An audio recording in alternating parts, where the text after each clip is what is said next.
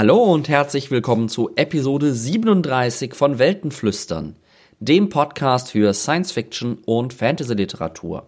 Mein Name ist immer Nils Müller und ich habe euch auch heute wieder drei spannende Bücher mitgebracht. Ich hoffe, ihr seid gut in das neue Jahr gekommen, habt die Zeit zwischen den Jahren vielleicht auch ganz besonders dazu genutzt, Bücher zu lesen oder was sonst noch so zu lesen, was euch äh, interessiert und gefällt. Ich selbst bin irgendwie nicht so richtig dazu gekommen, wie ich das eigentlich gern gehabt und auch eigentlich geplant hätte. Deswegen kommt diese Episode jetzt auch eine Woche später als geplant. Ich muss mal schauen, ob ich es bis Februar schaffe, wieder in den alten Rhythmus zurückzukommen. Ich bin da ähm, vorsichtig optimistisch. Ich habe allerdings auch noch einen Rückstand von 20 Perry Roden Heften aufzuholen, damit ich zum Band 3, der Mitte Februar erscheint, irgendwie wieder auf dem Stand bin. Das wird wahrscheinlich auch noch ein bisschen Lesezeit brauchen. Was ich allerdings geschafft habe zwischen den Jahren, beziehungsweise jetzt glaube ich äh, kurz nach Silvester, ähm, dass einige eurer Kommentare im Spamfilter in meinem Blog hängen geblieben sind. Der schien da irgendwie sehr scharf eingestellt zu sein und hat irgendwie, ich glaube vier oder fünf habe ich gefunden, Kommentare von euch abgefangen. Die sind jetzt freigeschaltet. Äh, ich habe da länger nicht reingeguckt vorher. Wenn vorher Kommentare verloren gegangen sind, äh, tut mir das sehr leid. Wenn ihr mir wieder kommentieren wollt, schreibt das rein. Jetzt, wo ich weiß, dass der irgendwie so scharf geschaltet ist, werde ich da natürlich ein besseres Auge drauf haben und sollte das eigentlich nicht mehr vorkommen. Jetzt aber genug der Vorrede. Zum neuen Jahr habe ich eine thematische Folge wieder mitgebracht. Das scheint ja jetzt doch irgendwie auch zum, zur Routine und zur Tradition zu werden. Diesmal geht es um große Reiche im All oder auch Fantasy beziehungsweise Geschichte hinter einer SF-Fassade. Ich habe zufälligerweise auch all diese Bücher diesmal auf Deutsch gelesen, auch wenn zumindest eines davon eine Übersetzung ist. Das habe ich aber erst geschnallt, dass das eine Übersetzung ist, nachdem ich die deutsche Variante schon gekauft hatte. Ähm, die Bücher, die ich euch mitgebracht habe heute, sind Hexenmacht von Kai Meier, Das Imperium der Stille von Christopher Rocchio und Romanova von Judith Vogt.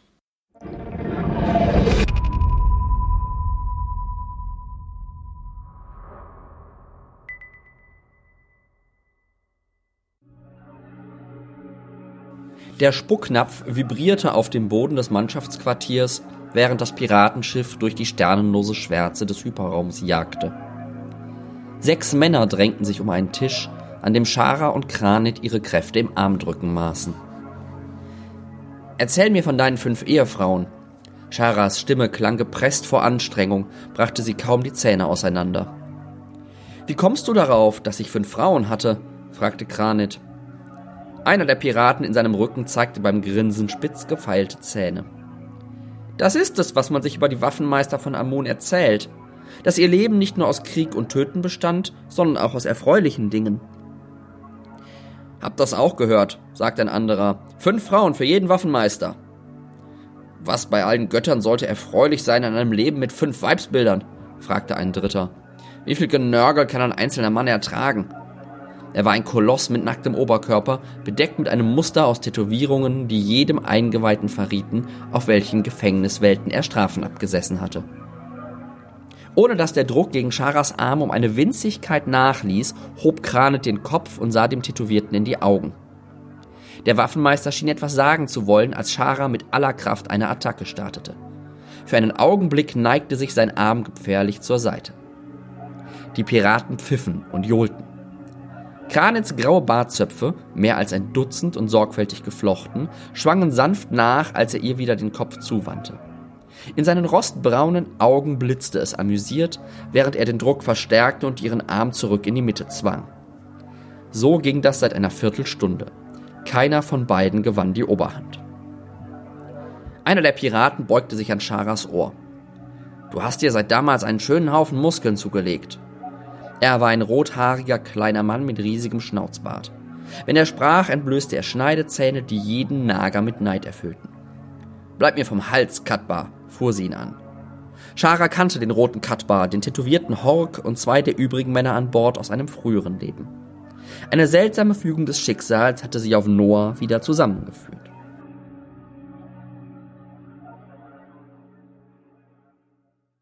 Das war der Einstieg in den Roman Hexenmacht von Kai Meier, den zweiten Band seiner Reihe um die Krone der Sterne. Wobei ich ein bisschen lüge, denn das war tatsächlich nicht der Einstieg, äh, denn Kai Meier hat in diesem zweiten Band etwas gemacht, was ich bitte jedem Autor, jeder Autorin, jedem Verlag und jedem, der sonst irgendwas mit Buchserien, Trilogien oder sonst was produziert, bitte, bitte, bitte empfehle. Ähm, am Anfang des Romanes steht eine Zusammenfassung über vier, fünf Seiten, erstens der Welt und zweitens auch der Handlung des ersten Bandes, so dass man tatsächlich sofort nach dem Lesen dieser vier, fünf Seiten sofort in den Roman einsteigen kann und wieder mittendrin ist in der Welt und nicht die ersten Seiten erst nutzen muss oder vielleicht sogar die ersten Kapitel sich wieder im Roman zu orientieren. Also bitte andere Verlage, bitte andere Autorinnen, andere Autoren, nehmt euch das zum Vorbild. Für die Rezension sei natürlich wie beim zweiten Teil immer dazu gesagt, dass sich kleinere Spoiler für Teil 1 ähm, mit dem Titel Die Krone der Sterne, das ich euch in Episode 20 vorgestellt habe, an dieser Stelle wahrscheinlich nicht vermeiden lassen werden. Also wenn ihr so gar nicht gespoilert werden wollt, dann solltet ihr diese Rezension vielleicht überspringen. Zum Autor Kai Meier muss ich, glaube ich, nicht ganz so viel sagen. Ist ja nun im Fantastikgeschäft im Deutschen wahrlich kein Unbekannter und so wahrscheinlich seit mehr als 20 Jahren da gut im Geschäft. Äh, schreibt in erster Linie Fantasy, auch gerne so ähm, Fantasy-Realwelt-Mischformen. Ähm, das jetzt, also die Krone der Sterne und der zweite Band Hexenmacht, sind jetzt von ihm mal wieder, ich glaube nicht, nicht der allererste, aber der erste große Ausflug in die Science Fiction und er liefert insofern auch durchaus ab, als dass er mit diesen Büchern klassische Sense of Wonder Science Fiction mit gigantischen Raumschiffen, Raumstationen, Artefakten produziert. Zur Welt äh, vielleicht eine kleine Zusammenfassung für diejenigen, die Band 1 nicht gelesen haben. Das Ganze spielt in der sogenannten Hegemonie. Das ist ein großes Sternenreich, das im Grunde das bereisbare Universum mehr oder weniger vollständig abdeckt. Die Hexen haben dort die Macht und die Hexen haben deswegen die Macht, weil es ihnen vor ähm, einiger Zeit, sind glaube ich 100, 200 Jahre, also schon eine Weile, aber noch nicht, noch nicht ewig her ähm, gelungen ist, den, einen Maschinenherrscher zu stürzen also das gab quasi eine Roboterherrschaft in diesem Teil des Universums und ähm, die Hexen haben es eben geschafft, diesen Maschinenherrscher zu stürzen und haben selbst die Macht an sich gerissen oder verwalten die Macht, wie sie wahrscheinlich selber sagen würden. Ähm, ihr Gott, sie haben auch sowas wie ein Gott äh, oder wie ein ja, ein Leitstern ist äh, das ist Kamastraka und das große Auge Kamastrakas. Die werden auch tatsächlich in diesem Roman eine ganz zentrale Rolle spielen.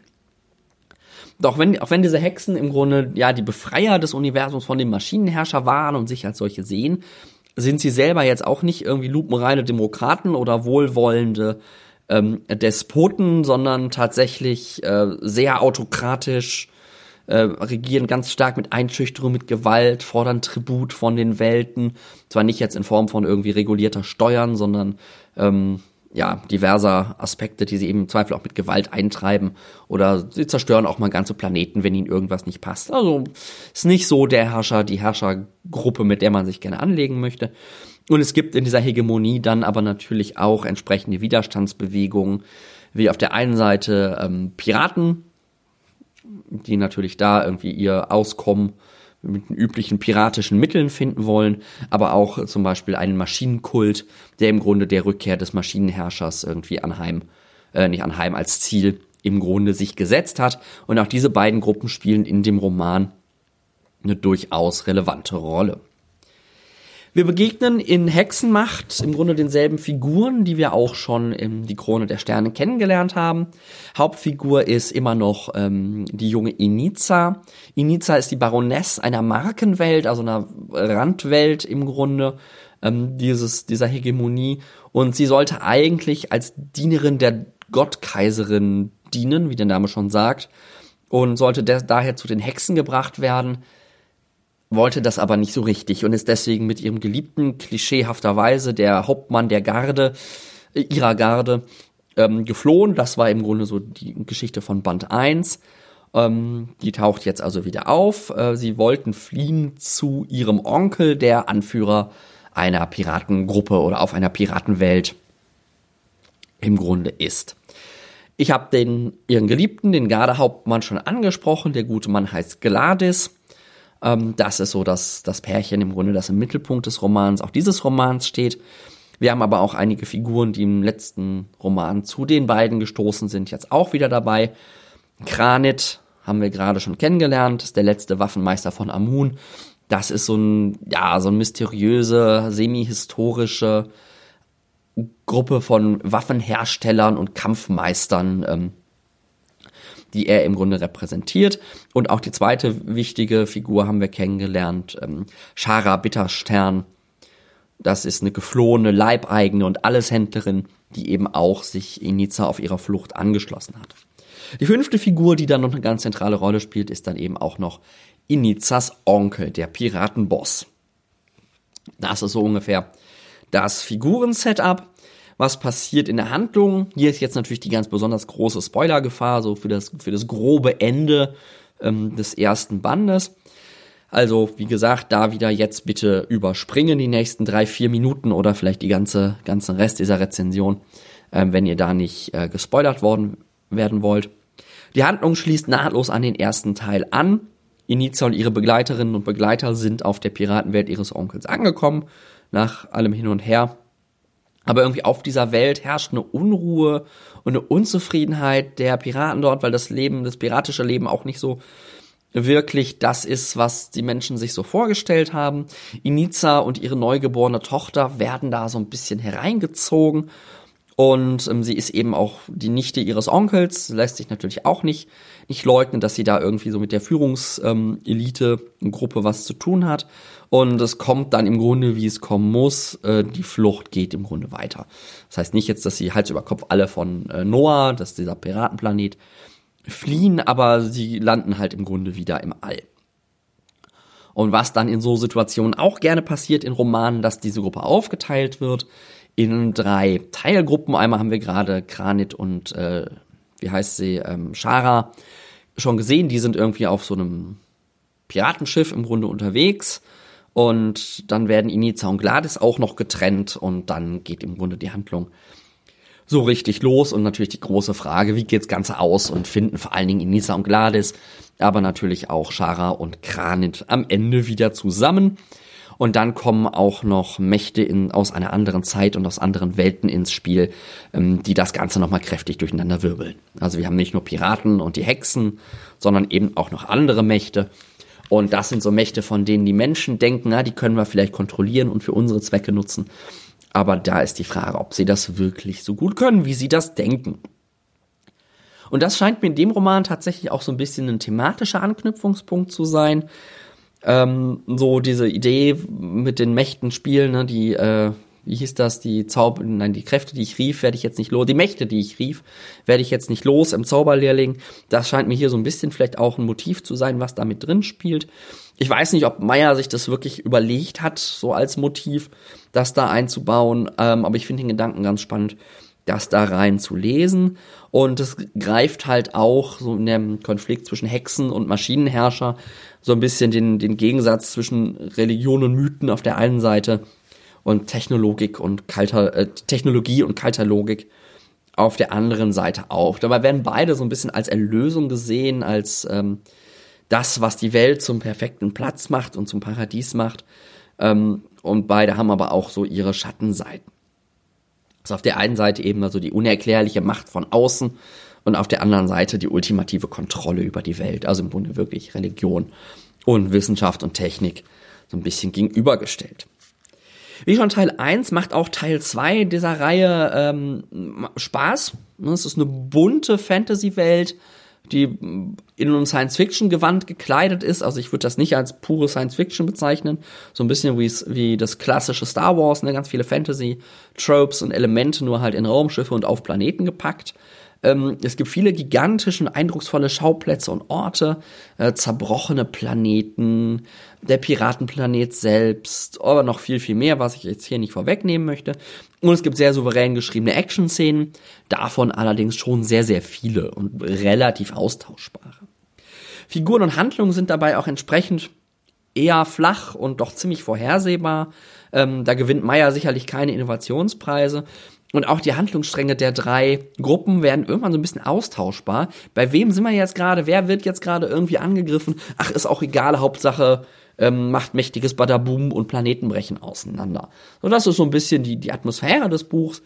Das macht aber Spaß. Also das kann Kai Meier halt schreiben und das schreibt er auch hier souverän und sehr unterhaltsam runter. Durch diese thematischen kleinen Aspekt und den etwas tieferen Einstieg in die Mythologie der Hexen hat mir Band 2 Hexenmacht jetzt tatsächlich aber sogar einen ganz kleinen Tacken besser gefallen als der erste Band Die Krone der Sterne. Was bleibt, ist ein spaßiger Unterhaltungsroman mit viel Sense of Wonder, einer interessanten thematischen Idee, aber flachen Figuren und relativ vorhersehbarer Handlung. Gerade als Hörbuch aber die perfekte Begleitung auf Bahnfahrten und bei der Arbeit im Haushalt.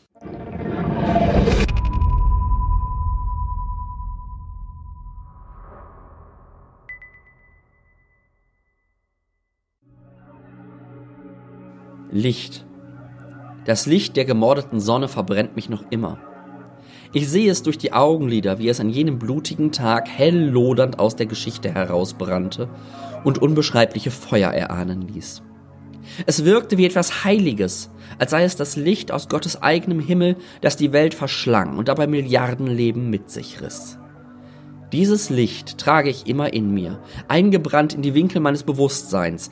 Ich will mich für das, was ich tat, weder entschuldigen noch herausreden oder es gar leugnen. Ich weiß, was ich bin.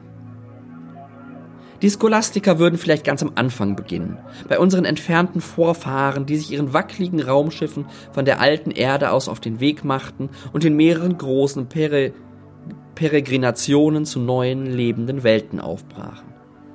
Aber nein, das würde mehr Bände füllen und mehr Tinte kosten, als meine großzügigen Gastgeber mir überlassen haben, und davon abgesehen hätte selbst ich, der mehr Zeit hat als jeder andere, dazu nicht genügend Jahre. Sollte ich dann also eine Chronik des Kriegs verfassen? Damit beginnen, wie die außerirdischen Tjelchin aus den Weiten der Galaxie über uns herfielen, mit Raumschiffen wie Schlössern aus Eis? Die Geschichten dieser Schlachten und die Zahl der Toten sind anderswo zu finden und zu lesen. Reine Statistik. Doch selbst wenn man sie im Kontext betrachtet, lässt sie sich nicht wirklich vergegenwärtigen, was dieser Krieg gekostet hat. Wie viele Städte dem Erdboden gleichgemacht und wie viele Planeten verbrannt wurden.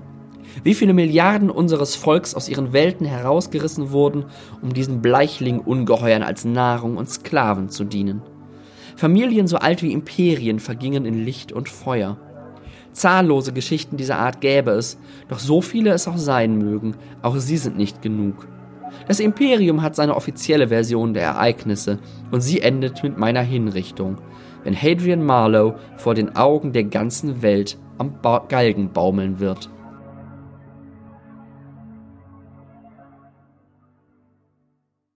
Das sind ja mal von Anfang an keine kleinen Brötchen, die Christopher Riocchio da in seinem Debütroman backen will, im Roman Das Imperium der Stille.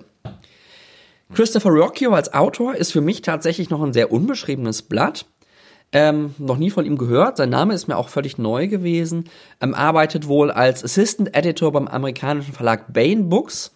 Das ist ja schon einer der größeren äh, Verlage im Science-Fiction-Bereich für mich jetzt gerade dadurch bekannt, dass da, ähm, wie heißt sie, Alois McMaster Bujols ihre Vorkosion-Saga vor allen Dingen veröffentlicht. Hat jetzt mit Das Imperium der Stille eben seinen Debütroman vorgelegt und damit auch schon gleich einen ganz schön dicken Wälzer.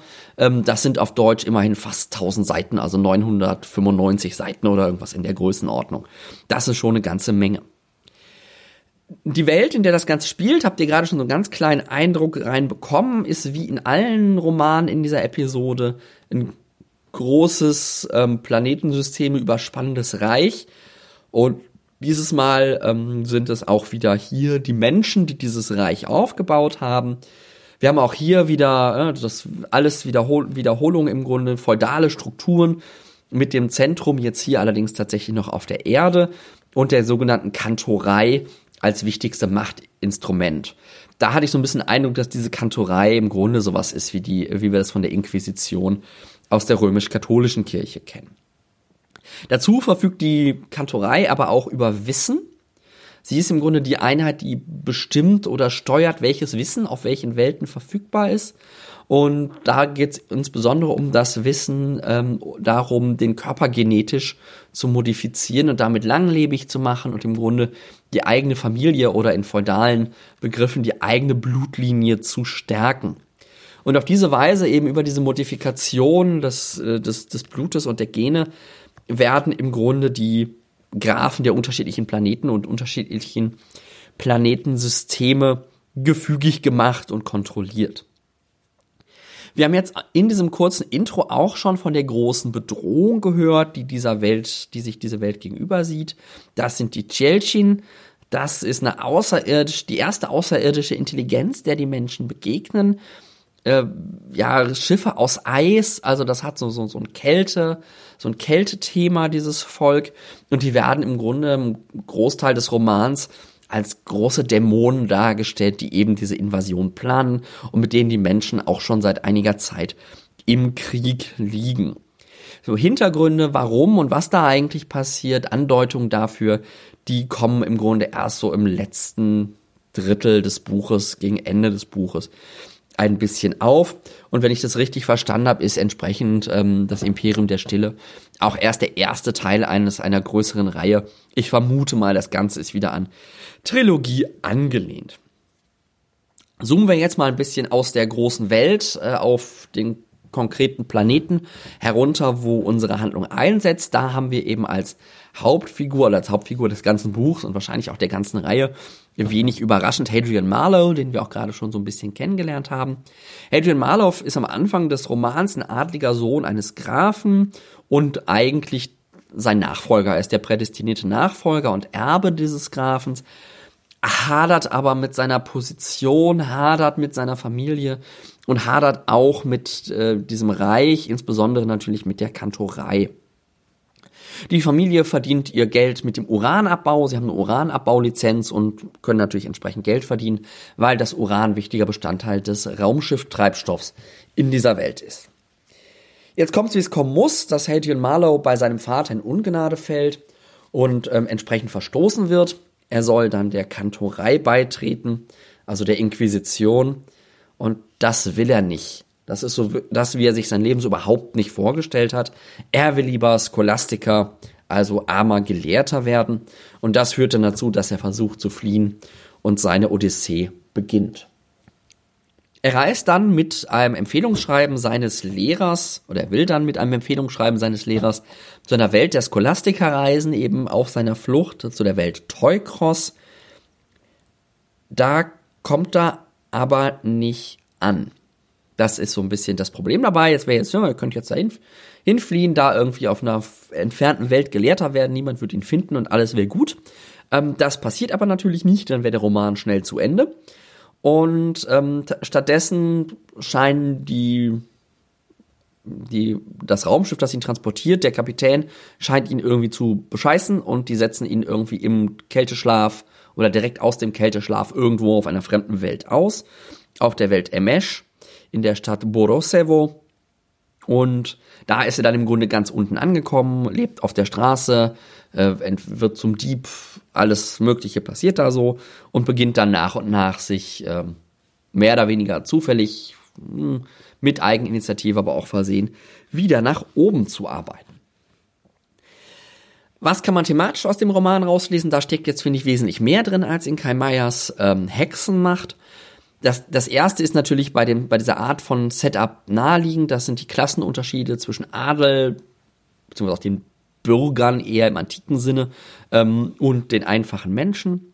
Und es kommt da auch durchaus gut rüber, wie Hadrian nach seinem, ja, nach seinem Stranden im Grunde total desorientiert ist und dann so langsam erst irgendwie in dieser Unterwelt, Armenwelt äh, in Borosevo dann erst so langsam wieder Boden unter die Füßen bekommen muss und dann anfängt sich so ein bisschen hochzuarbeiten, bleibt dabei aber auch bis auf ein, zwei Ausnahmen ziemlich von außen getrieben, kann im Grunde nur reagieren und sein Schicksal nicht wirklich selbst in die Hand nehmen.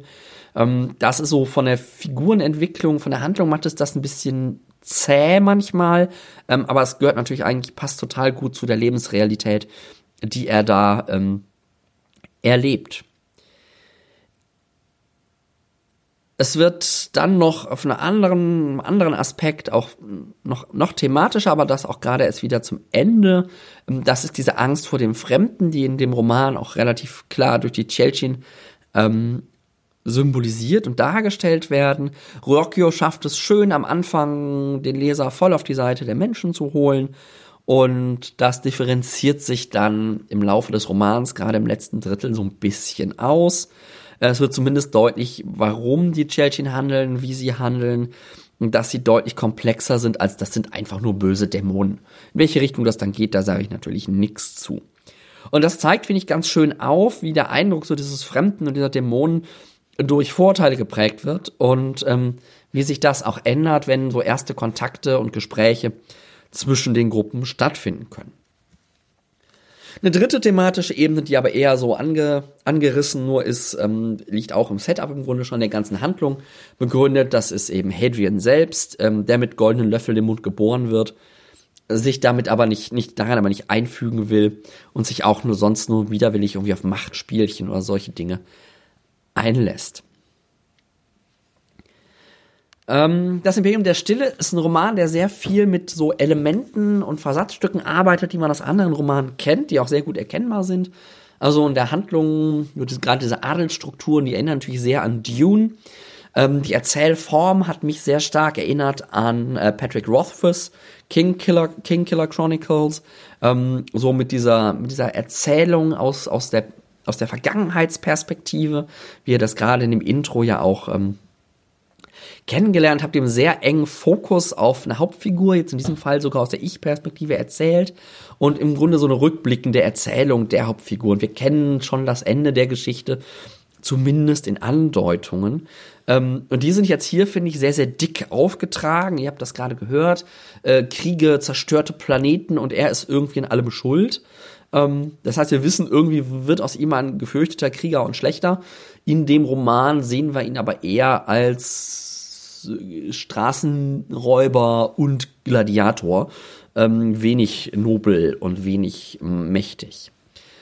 Ähm, vielleicht ist, er, ist, das aber auch gar nicht die wirkliche Geschichte, sondern vielleicht ist das nur das Image, das ihm vorauseilt. Das klang ja auch schon so ein bisschen an in diesem Intro. Also da ist ein bisschen die Frage, was da nicht stimmt. Und es ist auch, bin immer noch im Vergleich zu Patrick Rothfuss, ähnlich lang und ausschweifend erzählt wie die, wie die Romane von Rothfuss. Dabei aber in meinen Augen leider nicht ganz so atmosphärisch und nicht ganz so immersiv. Also da hat Rothfuss schon mit der Musik und irgendwie den, der, allem, was um ihn herum passiert, eine etwas tiefere Atmosphäre geschaffen, finde ich, als Rockio. Das liegt auch daran, dass Rockio sehr stark die Innenperspektive seiner Hauptfigur nahe bringt, weil er eben sehr nah an der Figur oder aus der Perspektive der Figur erzählt.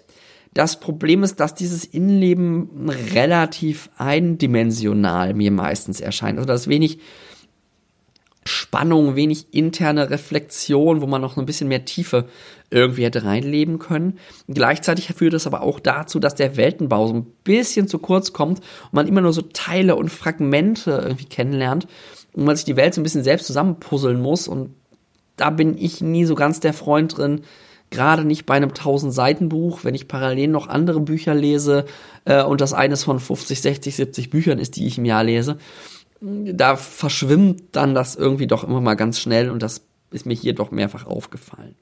Gerade auch, weil er mit so vielen klassischen Versatzstücken arbeitet, sowohl ähm, welthistorisch klassisch, also ne, ich habe gerade schon von Gladiatoren gesprochen, da spielt natürlich Rom irgendwie mit rein, auch in der ganzen Gesellschaftsstruktur spielt Rom eine Menge mit rein, als auch eben Science Fiction, also oder Fantastik im weiteren Sinne, mit Dune, mit ähm, Name der Winde, also Patrick Rothfuss. Was da so reinspielt. Das ist doch manchmal, führt auch manchmal dazu, dass der Roman ein bisschen wenig eigenständig wirkt. Und gerade wenn man berücksichtigt, dass das tatsächlich auch mehrere Bände werden sollen, war mir das Buch dann doch auch phasenweise zu lang und zu gestreckt. Ich habe gerade schon gesagt, das sind fast 1000 Seiten. Und irgendwie ist die Geschichte nicht, also ist, ist auf allen Ebenen nicht komplex genug, um über 1000 Seiten zu tragen. Das heißt nicht, dass es schlecht wäre oder, oder flach wäre, aber das, dafür reicht's halt nicht. Es hätte wahrscheinlich auch so 600, 700 Seiten gereicht, wenn man, also auf Deutsch, in der deutschen Version jetzt, wenn man das Erzähltempo etwas gestrafft hätte und ein paar Schleifen oder ein paar Exkurse eventuell auch gestrichen hätte. Denn mir stellt sich dann schon die Frage, was passiert mit den nächsten Bänden? Also Trilogien haben ja doch die Tendenz, dass die Bücher immer länger werden. Und noch länger, dann wird es irgendwann vielleicht ein bisschen haarig. Insgesamt ist die, das Imperium der Stille aber wirklich ein guter Science-Fiction-Roman, der eine Trilogie einleitet, die noch äußerst spannend werden könnte, die ich auf jeden Fall weiterlesen werde. Ich hoffe nur, dass Rocchio dann ein bisschen mehr Eigenständigkeit entwickelt. Das wirklich sehr gute letzte Drittel des Romans lässt mich da aber durchaus hoffen.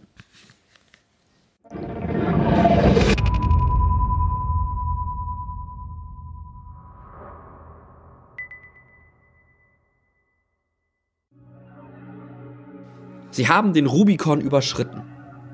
Den Rubikon, der als Gürtel aus Asteroidensplittern und Trümmerstücken um Rom liegt.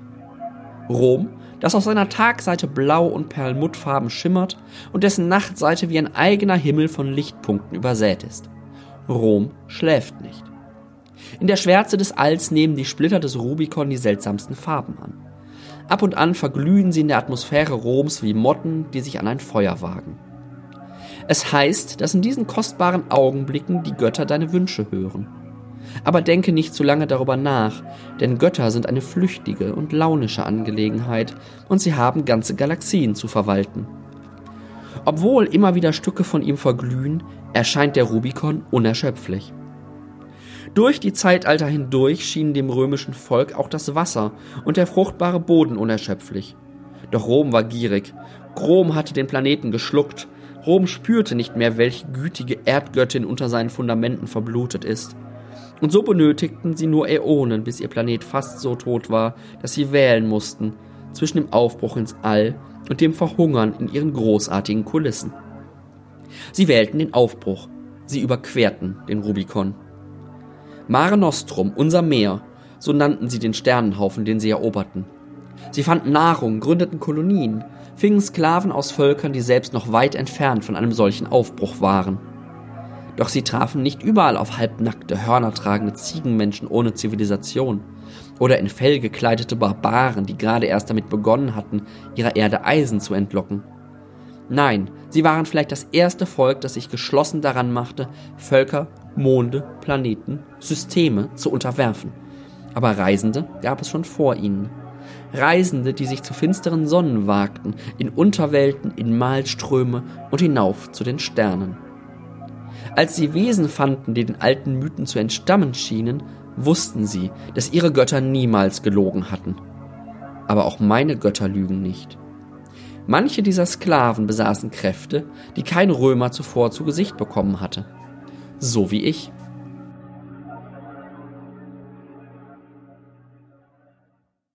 Das war der Einstieg in den Roman Roma Nova der deutschen Autorin Judith Vogt.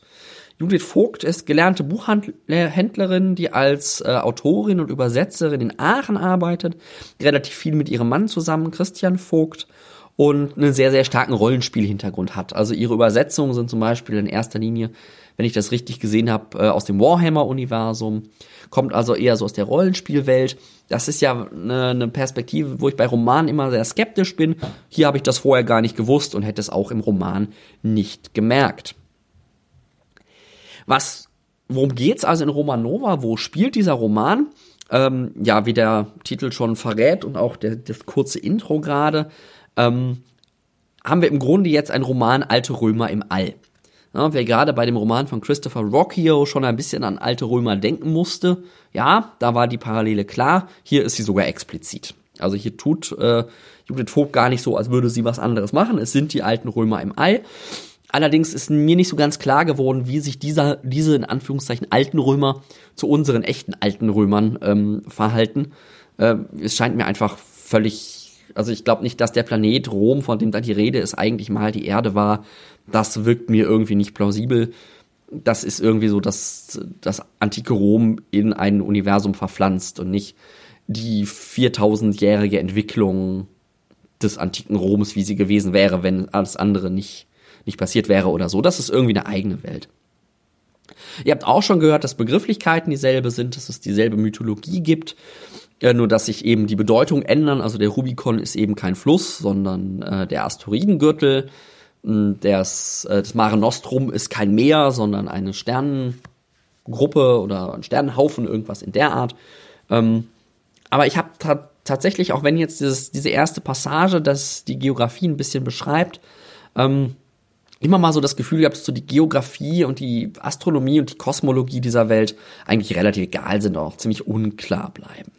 Zumal wir dann tatsächlich auch die Handlung nachher in erster Linie ja, auf dem Planeten Rom spielen haben, aber ich doch immer das Gefühl hat, hatte, das spielt eigentlich nicht auf einer planetaren Skala, auf, auf, einer planetaren Größenordnung, sondern das spielt im Grunde in einem etwas größeren, in einer etwas größeren Stadt. Also so ne, Rom-Niveau oder etwas größeres Rom. Ähm, der Großteil der Handlung spielt sogar noch enger eingekreist. Er spielt im Umfeld des Ludus, also des Kolosseums, ähm, wo eben auch dann wieder Gladiatorenkämpfe stattfinden. Also ihr seht schon Parallelen zum vorherigen Buch. Das kommt uns irgendwie bekannt vor. Es gibt hier bei diesen Gladiatorenkämpfen einen kleinen Twist. Ähm, es gibt sechs mechanische Herzen, die irgendwie als göttliche Herzen gelten. Und diese mechanischen Herzen werden an besonders gute Kämpfer vergeben.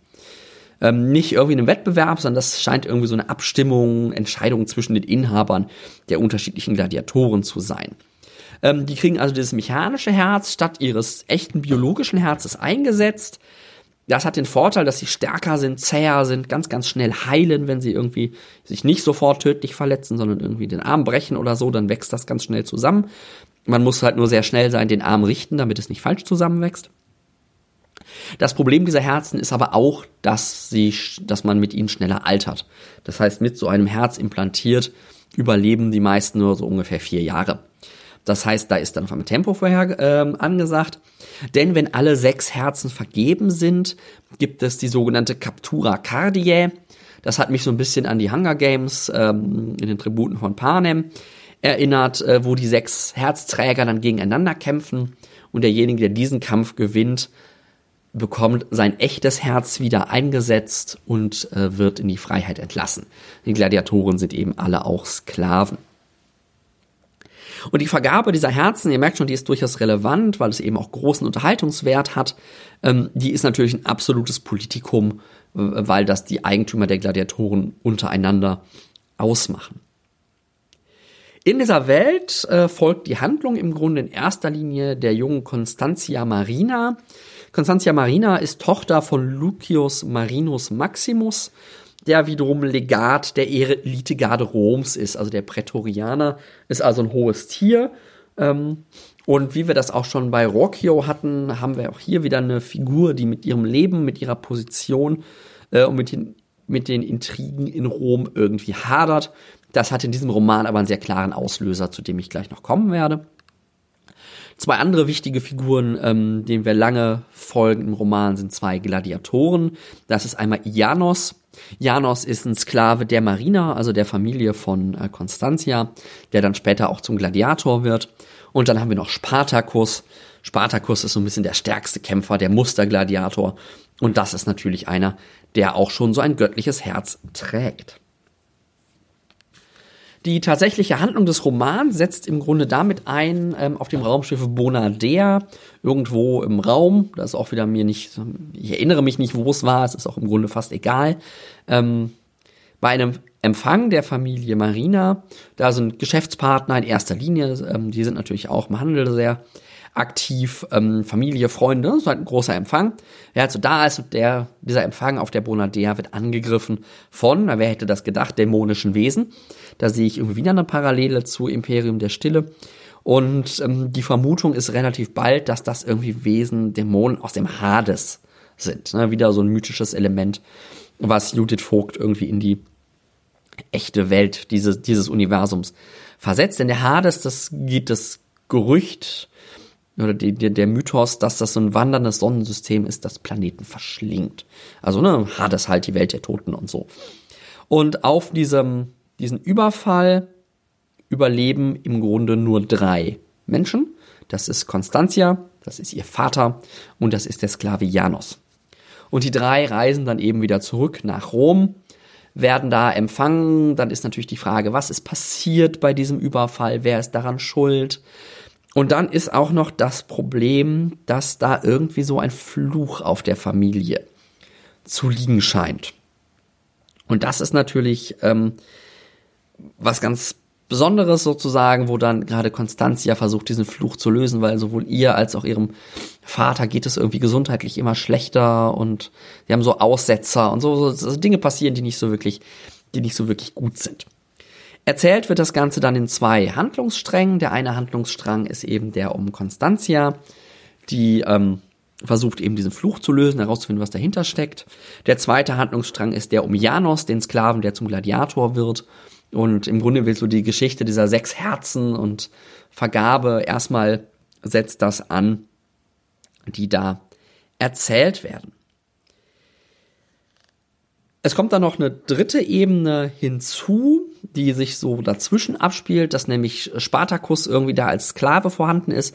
Das ist kein Zufall, dass der gerade Spartacus heißt. Wer ein bisschen äh, sich in Geschichte mal äh, orientiert hat, da gab es doch irgendwie in Rom mal so einen großen Auf Sklavenaufstand, äh, der mit dem Namen eng verbunden ist. Und das ist tatsächlich auch das, was in Romanova dann im Laufe des Romans so ein bisschen sich entwickelt. Verbunden werden diese ganzen Stränge dadurch, dass ähm, auch eben in diesem Angriff und bei einem etwas mystischen Kontakt mit einer Seherin, die eben diesen Fluch ähm, eventuell den der Familie auferlegt hat, auch eine ganz enge Beziehung zwischen Constantia und dem Sklaven Janos entsteht.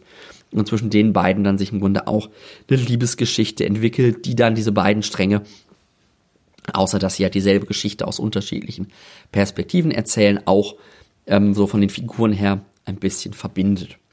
Zwischendrin gibt es so kleine Zwischenspiele einer anscheinend externen Beobachterin oder eines externen Beobachters, ähm, wo man immer so das Gefühl hat, das ist so ein bisschen so ein Strippenzieher hinter den Kulissen. Ähm, und das war auch im Grunde genau das, was ich euch gerade als Intro vorgelesen habe, was tatsächlich das erste kleine Kapitel des Romans ist. Die Welt, die Judith Vogt hier mit ihren Römern im All baut, ist auf jeden Fall sehr farbenfroh, sehr prächtig, sehr lebendig, sehr prunkvoll ähm, und hat auch eine Menge Potenzial. Ähm, ich habe allerdings so ein bisschen mein Problem mit dem Weltenbau, weil ich mir nicht sicher bin, wie weit Judith Vogt da mit dem, was sie so schreibt, gerade wenn sie so die, das Leben, das, das adlige Leben und das Leben im Kolosseum in Rom schildert, das kommt doch sehr klischeehaft rüber. Ja, und wenn ich mich in einem Weltenbau an ein bekanntes Volk oder eine bekannte Welt anlehne, ist ja immer schön, dass ich auf Bekanntes zurückgreifen kann. Jetzt ist es gerade bei den antiken Römern aber so, dass wir die doch irgendwie zu 90 Prozent aus Klischees kennen und nicht aus dem, was vielleicht das echte Leben war. Oder zumindest aus dem, was mir wie Klischees vorkommt. Vielleicht war es ja tatsächlich so. Ähm, aber das macht gerade so die erste Hälfte und die Schilderung der Welt des Romans so ein bisschen schwierig glaubwürdig, so ein bisschen verwirrend. Was auch dazu beiträgt, dass mir eben die Geografie so ein bisschen unklar war. Und auch das, so das, die sonstige Gesellschaft. Es wirkt irgendwie alles immer sehr eng, sehr konzentriert. Es gibt den Ludus, es gibt die, so die, die noblen Wohnungen und dann kommt später noch irgendwie so, so eine, so eine Unterwelt dazu, aber es wirkt nicht, als wäre das ein Planet. Es wirkt, als wäre das halt eine große Stadt. Und dann stellt sich eben die Frage, warum müssen das Römer sein? Warum müssen das wirklich die Römer sein und nicht, wie das Rocchio gemacht hat, eine an Römer angelehnt, ein an die Römer angelehntes Volk? Ist das vielleicht einfach nur, damit man es irgendwie cool verkaufen kann? Es ist Römer im All. Ähm, und dann tatsächlich das mal wirklich ernst zu nehmen. Und da ist jetzt die Frage, ob Vogt vielleicht zu viel Hintergrundwissen voraussetzt, wenn es wirklich teilweise etablierte historische Zusammenhänge sind, die da auftauchen, oder ob sie ein bisschen zu wenig erklärt, ähm, dass mir die Welt und die ganzen Zusammenhänge nicht immer so ganz klar werden und gerade so dieses Level der Intrigen in dem Roman mir dadurch ein bisschen zu kurz kommt. Also die Intrigen um, wer kriegt die sechs Herzen, ähm, die verschiedenen Legaten, die da irgendwie miteinander interagieren. Das hätte in einer rein, äh, rein fiktiven Welt vielleicht sogar besser funktioniert, wie zum Beispiel bei Rocchio. Die Handlung ist im Grunde eine relativ einfach gestrickte Liebesgeschichte, weil jetzt so, wenn man sich nur anguckt, wie endet der Roman, dann ist es geht, ist das ganz klar das Thema, um das es geht. Allerdings ist es so über 90 Prozent so gut und komplex strukturiert, dass man das doch zum größten Teil nicht nicht merkt. ähm, nur eben am Ende fällt es dann auf. Mir hätte da allerdings ein anderer Schwerpunkt besser gefallen, also eher so den emanzipatorischen ähm, Aspekt des Sklavenaufstandes oder eher so den intriganten Aspekt des, der politischen Re äh, Winkelzüge. Da stecken sehr, sehr viele Dinge drin, auf die man sich hätte, fokussieren können. Für mich ist so diese Love Story nicht unbedingt der, der es hätte sein müssen. Aber gut. Ähm, und auch die erste Hälfte des Romans scheint mir, was ich gerade schon angedeutet habe, so ein bisschen eng, so ein bisschen statisch und eben auch so ein bisschen klischeehaft. Die zweite Hälfte des Romans hat dann wirklich großen Spaß gemacht, muss ich sagen. Die habe ich dann auch relativ schnell durchgelesen. Auch dieses Buch ist nicht so ganz dünn, ich glaube knapp 600 Seiten. Ähm, insgesamt ist äh, Romanova von Judith Vogt echt unterhaltsame und spannende und auch durchaus manchmal nachdenkliche Geschichte über Römer im All. Der Kontext der Welt wirkt mir allerdings etwas beliebig und manchmal klischeehaft. Handlungen und Figuren sind hier jetzt tatsächlich aber durchaus komplex und auch äh, phasenweise sehr intelligent gestaltet.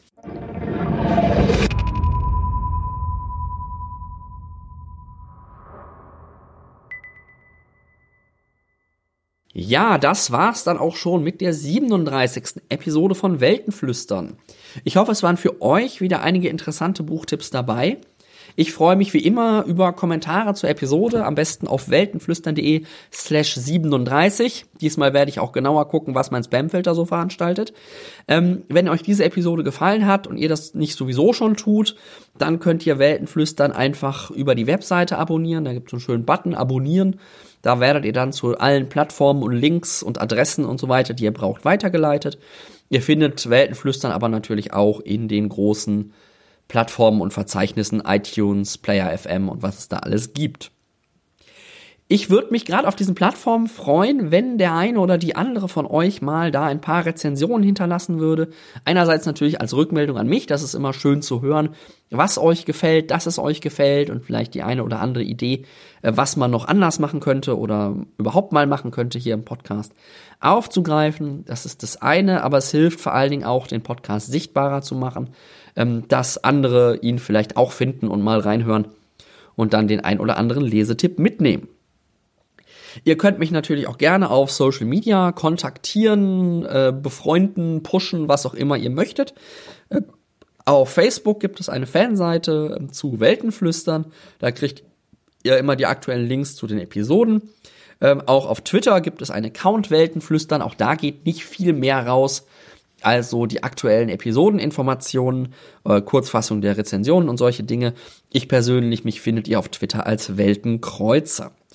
Bei Goodreads könnt ihr mir beim Lesen ein bisschen über die Schulter schauen. Da bin ich Nils Müller aus Dortmund. Die nächste Episode wird es dann aller Voraussicht nach Anfang Februar geben und dann zu dem Thema zerstörte Welten. Bis dahin wünsche ich euch viel Spaß beim Lesen.